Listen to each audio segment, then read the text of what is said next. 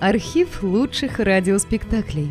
Друзья, мы обращаемся к тем, кто слушает наш канал. В последнее время канал сильно вырос и приобрел новую аудиторию. Содержать канал все сложнее. Надо обслуживать технику, хостинг, каналы связи, обеспечивать выход выпусков. Работа будет продолжена в любом случае. Выложена совсем малая часть материала. Обращаемся к вам за помощью. Будем благодарны любому пожертвованию в пользу канала. Спасибо! Реквизиты и способы связи в описании канала. Радиокультура и Гостелерадиофонд представляют Константин Паустовский «Утренник» к юбилею Ии Савиной. Среди ночи коротко прогремела якорная цепь, зашипел пар, и машина, медленно качнув маслянистыми шатунами, остановилась. Стало слышно, как журчит под плицами речная вода. Пароход прокричал глухо и недовольно, немного помолчал и прокричал снова. Елена Петровна лежала в холодной каюте, не раздеваясь, укрывшись пальто. Она подняла голову, посмотрела в окно. Там ничего не было видно, кроме мокрой деревянной скамейки около борта. Несколько минут было тихо, потом опять прокричал пароход. Елена Петровна встала, накинула пальто и вышла на палубу. Пароход стоял. Одинокую электрическую лампочку на корме заносило густым туманом. От этого свет лампочки делался красноватым, мутным, и казалось, что он вот-вот погаснет. Пожилой вахтенный в черном ватнике сбежал с мостика и прошел мимо Елены Петровны. «Сентябрь», — сказал он ей на ходу, — «все туманы. Поздно в отпуск едете». «Да нет, ничего», — ответила Елена Петровна и виновато улыбнулась. Она обошла по палубе вокруг парохода. В каютах спали. Далеко, как в пропасти, протрубил чужой пароход. Гудок у него был хриплый, Должно быть буксир. Подумала Елена Петровна и спустилась по крутой лестнице на нижнюю крытую палубу. Там тоже все спали, подложив под головы узлы и мешки. Поблескивала железная палуба. Сидела на привязи мохнатая белая собака с одним рыжим ухом. Увидев Елену Петровну, она неуверенно замахала хвостом и тихонько взвизгнула. Рядом с собакой сидела на ящике молодая цыганка и качала на руках маленькую девочку в пестром платке и такой же пестрой юбке. Девочка не спала, смотрела на Елену Петровну и крепко держала в руке баранку. «Погадаю, красавица», — сказала цыганка и подвинулась, чтобы Елена Петровна могла сесть рядом — Тяжелое у тебя сердце, голубка, ты своего счастья не видишь, скажу правду, не пожалеешь. Не стоит, ответила Елена Петровна, достала деньги и протянула цыганке. Я сама знаю, где мое счастье. «Не горюй, слеза красоту смоет», — пробормотала цыганка и завязала деньги в платок. Елена Петровна поднялась наверх Прошла в пустой салон на носу парохода, села в кожаное кресло. В салоне было темно, за окнами клочьями плыл туман, стенные часы пробили четыре. Елена Петровна облокотилась о стол и задумалась. Вот она сказала цыганке, что знает, где ее счастье. Где же оно? Уж не в этой или осенней поездке на пароходе? «Я как пьяница», — подумала она и усмехнулась. «Все меня тянет в эти места. Сейчас я все вспомню, и тогда, может быть, станет легче». «Ну, конечно, надо все вспомнить». Но вспоминать было не так-то легко. От воспоминаний начинало тяжело биться сердце.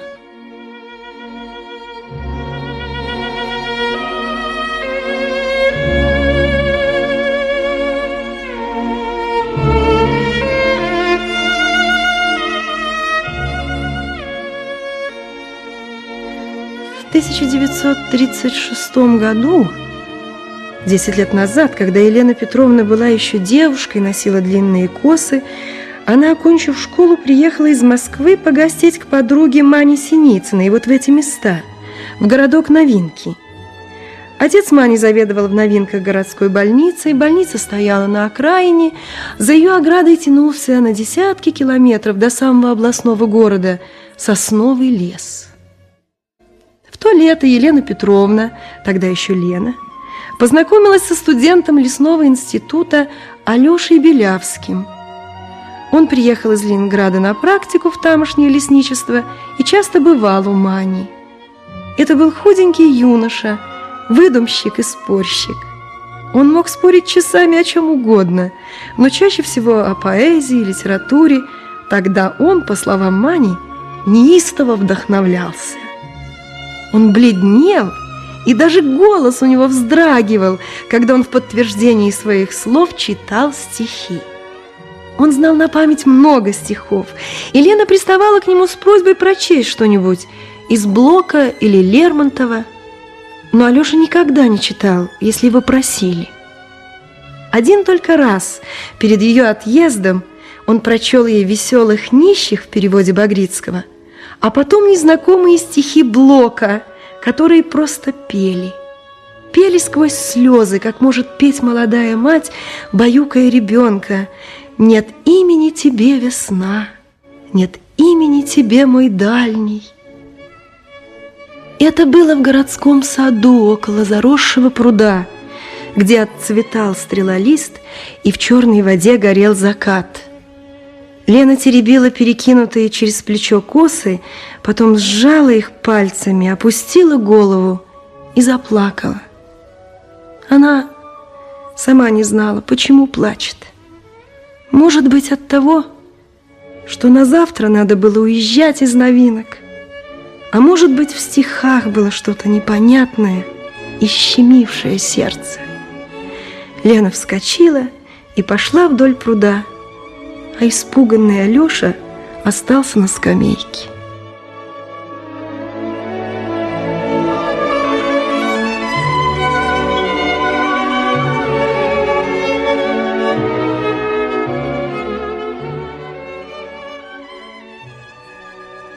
На следующий день Лена уезжала, но Алеша не пришел из лесничества, чтобы ее проводить. Когда отошел пароход и уже не стало видно Мани, махавшей платком, Лена облокотилась о поручни и долго простояла, ничего не видя, тяжело дыша от обиды. В шести километрах от новинок пароход проходил мимо лесничества. От берегов отвалила лодка – Пароход коротко прогудел и застопорил машину, чтобы принять с лодки случайного пассажира. Пассажиром этим оказался Алеша. Он поднялся на палубу к Лене, она посмотрела на него испуганно. Алеша сказал, что решил проводить ее до следующей пристани и спросил, можно ли это. «Можно», Едва слышно, ответила Лена и тут же подумала, что ему придется сутки ждать обратного парохода, негде будет ночевать, что он не взял пальто и, конечно, простудится. Она упрекнула его за это, но Алеша только улыбнулся. Потом они сидели на палубе и молчали. Лене казалось, что земля и небо переменились местами. Облака медленно подплывали под днище парохода, а небо текло над ним голубой рекой. Следующая пристань была маленькая и безлюдная. Прощаясь, Лена неожиданно прижалась головой к плечу Алёши. Потом подняла голову, и глаза их встретились. Алеша улыбнулся неуверенно и смущенно. Тогда впервые единственный раз Лена поцеловала его и тут же оттолкнула. В Москве она получила от Алёши письмо. «Я прямо счастлив», — писал он, что живу в одно время с вами. После этого письма Лена долго ходила, как потерянная. Смешное, милое время. На этом месте следовало бы перестать вспоминать. Но память вела дальше. Лена написала Алёше несколько писем, но не отослала их, и все порвала. Слова в письмах бренчали, как погремушки. Нельзя было такими словами писать о том, что было у нее на душе. А других настоящих слов она не могла найти, будто сразу их позабыла. Так прошел месяц, второй, третий. Алеша больше не писал. И Лена знала, что по своей глупости она обидела Алешу, и теперь уже все кончено. Осенью умер от разрыва сердца отец Лены, врач Яузской больницы. Лена осталась одна с матерью-учительницей, поступила в архитектурный институт, познакомилась как-то зимой на студенческой вечеринке с молодым художником Чуркиным, веселым и задиристым, как воробей. Увлеклась им. И на следующее лето они поженились. Чуркин говорил, что женщина не может быть архитектором, что это галиматья – Елена вскоре после замужества перешла на работу в издательство, выпускавшее книги по искусству. Они прожили вместе четыре года. Чем дальше, тем чаще Лена замечала, что Чуркин живет как-то в припрыжку, петушком. Отшучивается от серьезных дел и занят главным образом тем, чтобы скоротать время. Перед самой войной – они разошлись. Спокойно, без попреков, будто разъехались близкие, но наскучившие друг другу родственники. Оставшись одна, Елена Петровна начала чаще вспоминать об Алёше, но и новинки, и стихи у пруда, и прощание на пароходе представлялись ей теперь такими далекими – будто это было в другой, не этой жизни. А потом накатилось железное время, война. Почти два года Елена Петровна прожила в сибирском городе на берегу холодной реки, куда было эвакуировано издательство. Однажды ночью она проснулась у себя в низкой комнате. Гремела под ветром крыша, дождь колотил в стекла, как град, и страшно было представить себе, как за рекой бушует болотистый сибирский лес. Елена Петровна закрыла глаза и так ясно увидела Алешу, небритого, худого, вот под таким проливным дождем где-то далеко, на переднем крае,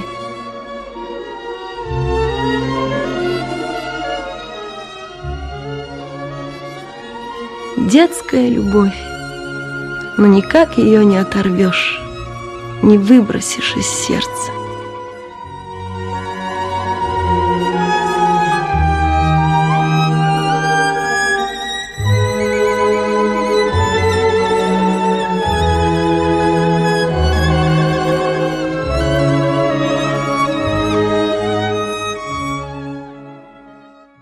Вернувшись в Москву, Елена Петровна решила непременно поехать в отпуск в новинки. Она не знала, жива ли Маня Синицына, что с ней, что в лесничестве. И вот завтра она, наконец, все узнает. Дверь скрипнула. Елена Петровна оглянулась. В салон вошел пожилой человек в пальто без шляпы. Елена Петровна накануне познакомилась с ним, но разговаривать стеснялась. Она узнала от капитана, что это писатель Семенов, и что едет он тоже в новинки. «Что он там будет делать?» – подумала она. «Должно быть, едет к родственникам». «И вам тоже не спится?» – спросил Семенов. Присел к соседнему столику, начал набивать трубку – и, не дожидаясь ответа, сказал «Да, туман. Простоим до утра.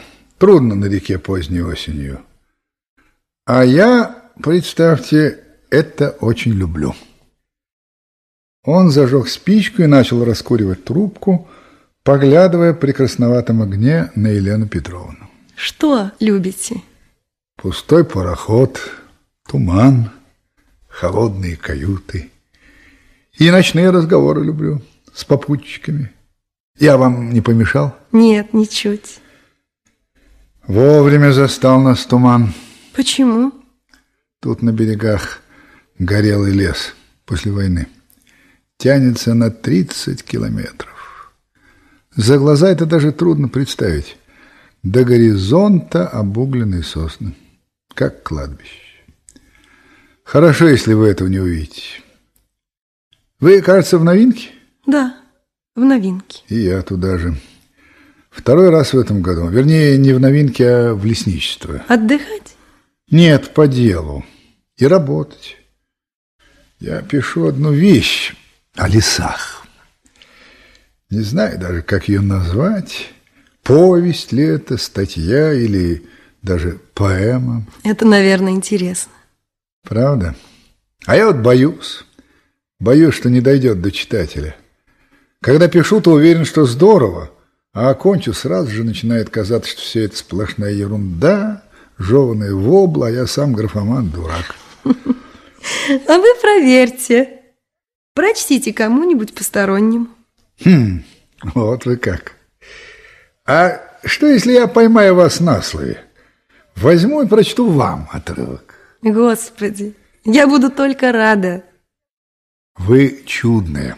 Сейчас принесу рукопись. Я давно заметил, что вы хорошая. Улыбка у вас такая, что можно пропасть. Семенов ушел за рукописью. Странный человек.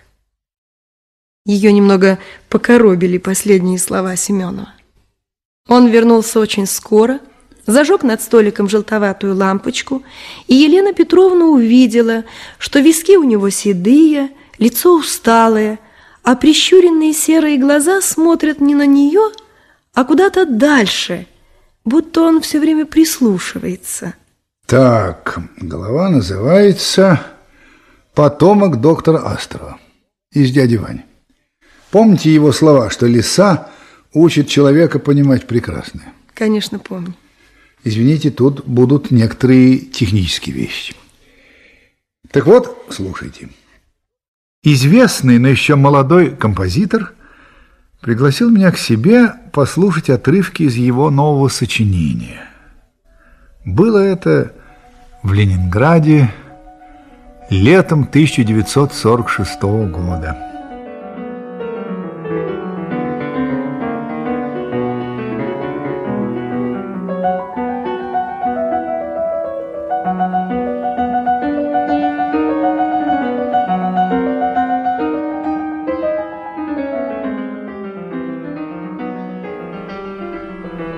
Композитор жил на набережной, над Невой, и я слушал его сочинение, сидя на балконе.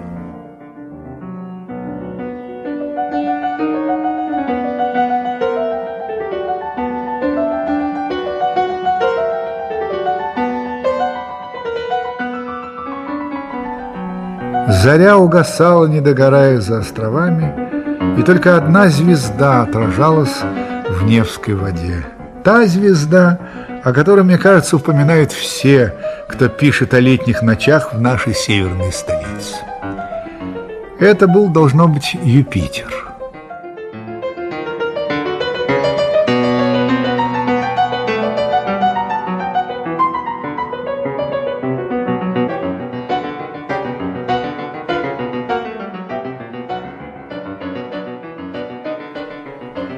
Рядом со мной, на балконе, сидел загорелый человек в поношенном черном костюме и, по всему виду, не горожанин.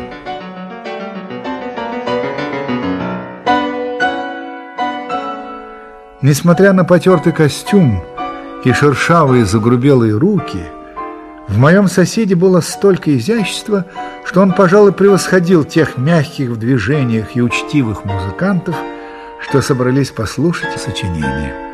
Я как-то сразу догадался, что мой сосед Человек не совсем обыкновенный.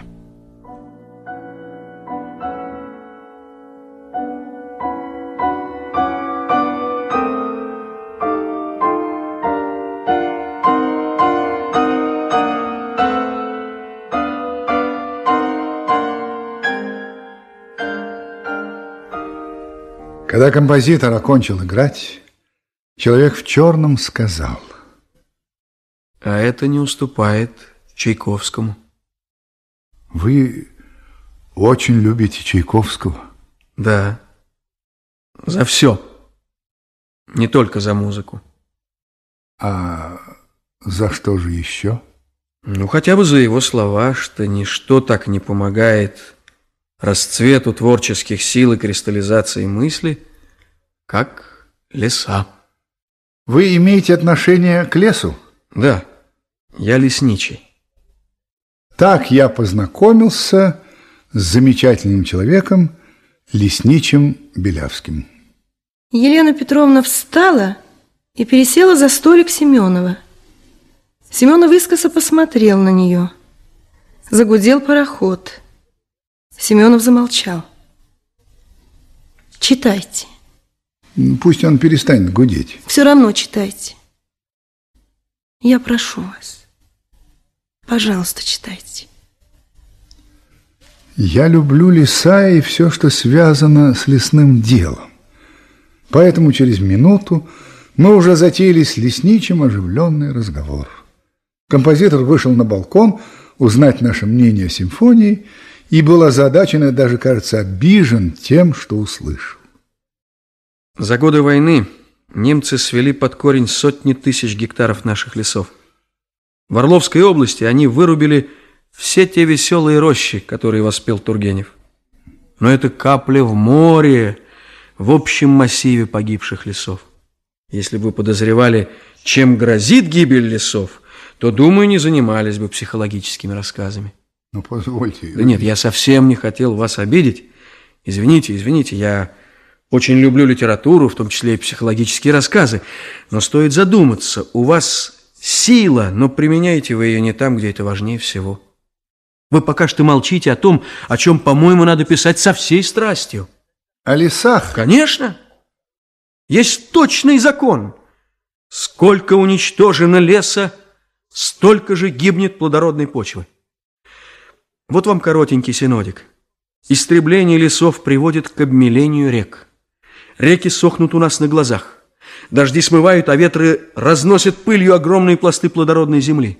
Растут овраги, движутся сыпучие пески, происходит тяжелая порча климата, быстрое падение урожаев и самое страшное – необратимое засорение земли. Понимаю. Да, собственно, всего и не перечтешь. Вот вы музыкант. Вам эта тема должна быть очень близка. Почему? Спросил несколько обиженно композитор. Просто потому, что леса, помимо всего прочего, оказывают на нас огромное эстетическое влияние. Хм, допустим. Да это так, это так. Пожалуй, этого даже не стоит доказывать. Сейчас я хотел бы сказать о другом, о воздухе. Да-да, вот об этом легком воздухе, без которого нет жизни. От гибели лесов меняется его состав. И если так пойдет дальше, то мы просто пропадем от кислородного голода. Достаточно того, что одни заводы каждый год выбрасывают в воздух миллионы тонн сернистого газа. И пока что от отравления этим газом нас спасали леса. Да, страшноватые вещи. Ну, это мы остановим. Надо вернуть земле плодородие, мягкий климат, полноводные реки, мы будем сажать леса из скоро растущих деревьев. В общем, мы преодолеем время. Через 12-15 лет на нынешних пустошах будут шуметь густые леса. Наши лесоводы уже научились выращивать за 12 лет деревья, не уступающие по высоте и силе деревьям 80-летним. «Тысяча и одна ночь», — заметил композитор. «Но почему мы ничего не знаем об этих вещах?» «Приезжайте, в мои леса, в Новинское лесничество, и там вы кое-что увидите. Почему говорите в мои леса? Насколько я знаю, леса-то у нас государственные. Нет, по-моему, этого противопоставления нет. Все мое государственное и наоборот. Наше дело такое, что мы для себя не живем, приходится работать для будущего. Он замолчал. Мы все тоже молчали. Ночь стала темнее. Звезда на высоком небе переливалась влажным огнем, как дождевая капля, занесенная теплым воздухом на такую высоту, где за границей стратосферы ее еще освещает солнце. Есть такая сказка о том, почему мигают звезды. Им так же, как и людям, смертельно хочется спать по ночам, и они стараются отогнать от себя сон. Мы молчали, только композитор сказал в полголоса «Удивительно». Семенов замолчал и начал складывать листы рукописи. Что же вы? Дальше не стоит читать. Я и сам вижу, что это еще очень сыро и плохо. Где он сейчас? Этот лесничий. В Новинском лесничестве. Я сейчас еду к нему. Получил телеграмму. Что-нибудь случилось? Да, случилось. Он лежит с двусторонним воспалением легких. Сам, конечно, виноват. Он заложил здесь большие питомники скоро растущих деревьев, а в самом начале месяца ударили утренники, помните? Даже у нас в Москве крыши были белые от иния. Надо было спасать молодые посадки. Да вы меня слушаете или нет? Слушаю, слушаю, слушаю. Спасает их просто, окуривает дымом. Разводят десятки костров, дым не подпускает холод. Понимаете? Да. А почему он сам виноват? Фанатик. Не бережется. Ночи были ледяные, понятно, простудился. За ним ведь некому смотреть, а он сам как ребенок. И кто его теперь выходит, непонятно. Объездчики, лесники, черт те знает что. А жена? Эх, вы, женщина, нету у него жены. Да и не в этом дело. А в чем же? А в том, что обидно. Великолепный человек, а пропадает один. Почему? Да потому что, небось, ни одна женщина, вот такая, как вы, не согласится замуровать себя в этой лесной берлоге. Потому что, извините, вас тянет к блеску, к славе, к нарядности жизни.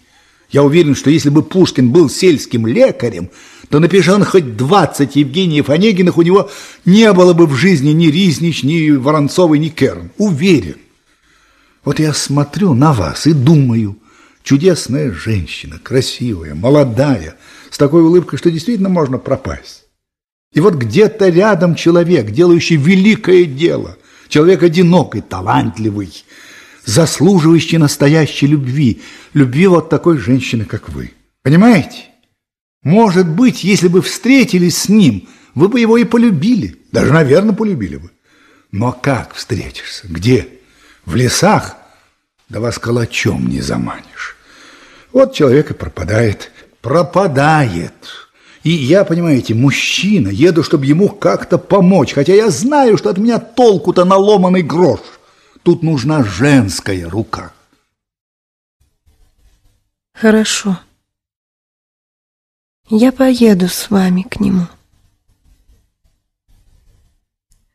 Сейчас оставьте меня одну, потом. Она отвернулась, прижалась лбом к запотевшему оконному стеклу и заплакала. Семенов дико посмотрел на Елену Петровну, испуганно сказал «Господи!», смущенный широко улыбнулся и, стараясь не шуметь, вышел из салона. Он осторожно прикрыл стеклянную дверь, постоял минуту, посмотрел на Елену Петровну, на ее затылок, на русые косы, заколотые сзади, казалось, склонившие своей тяжестью ее милую голову к холодному оконному стеклу. И опять смущенный широко улыбнулся. Елена Петровна плакала долго и легко, как никогда еще не плакала в жизни. О чем? о том, что кончилось, наконец, одиночество. И вся скрытая, задавленная ею самой любовь прорвалась, наконец, и вот вылилась в эти легкие и совсем еще детские слезы, лишь бы спасти его, выходить, взять в свои руки его голову и крепко прижать к груди, как прижимают голову ребенка.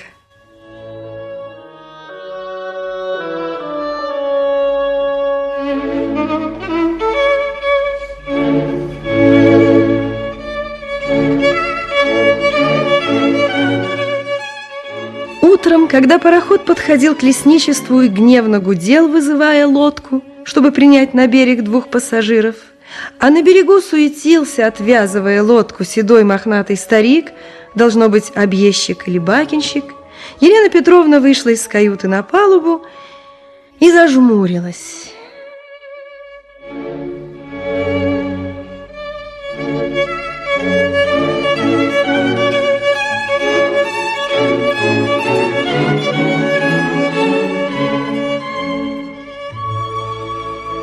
В льдистом, необыкновенно синем небе подымалось солнце, но иней на прибрежной траве еще не растаял. Он лежал даже на палубе, как белая крупная соль, и хрустел под ногами. Елена Петровна посмотрела на берега и судорожно вздохнула. Знакомый лесной край горел перед ней холодным пожаром заржавленной листвы.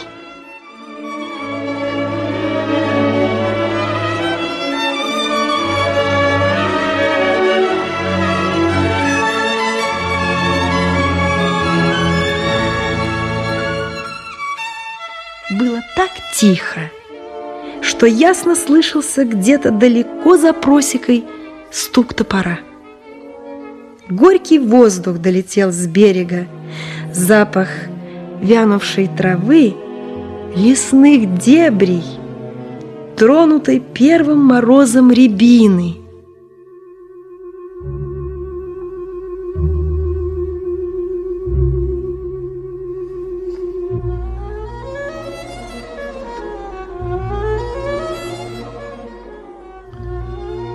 Семенов подошел к Елене Петровне.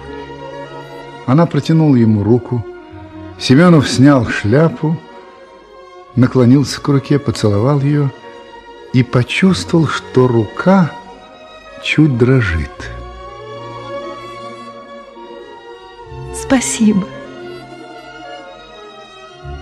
Семенов поднял голову и с недоумением посмотрел в глаза Елене Петровне. И вдруг понял, что вот в этой молодой женщине – вся та великая любовь, о какой он писал так много и в которую втайне не верил. Он уже догадывался, что случайно вмешался в чужую тайну, в чужую боль, но вмешался благодетельно и кстати.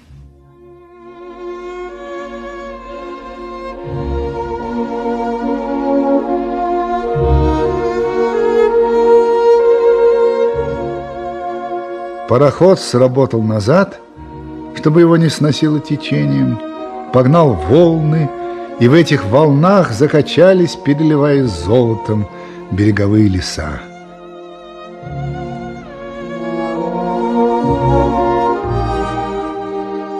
Мохнатый старик причалил и зацепился багром за борт парохода. Елена Петровна быстро сбежала по крутой лестнице на нижнюю палубу, к лодке. Семенов спускался за ней, не торопясь, будто соображая, не остаться ли ему на пароходе, но потом решился, широко улыбнулся и вслед за Еленой Петровной соскочил в лодку.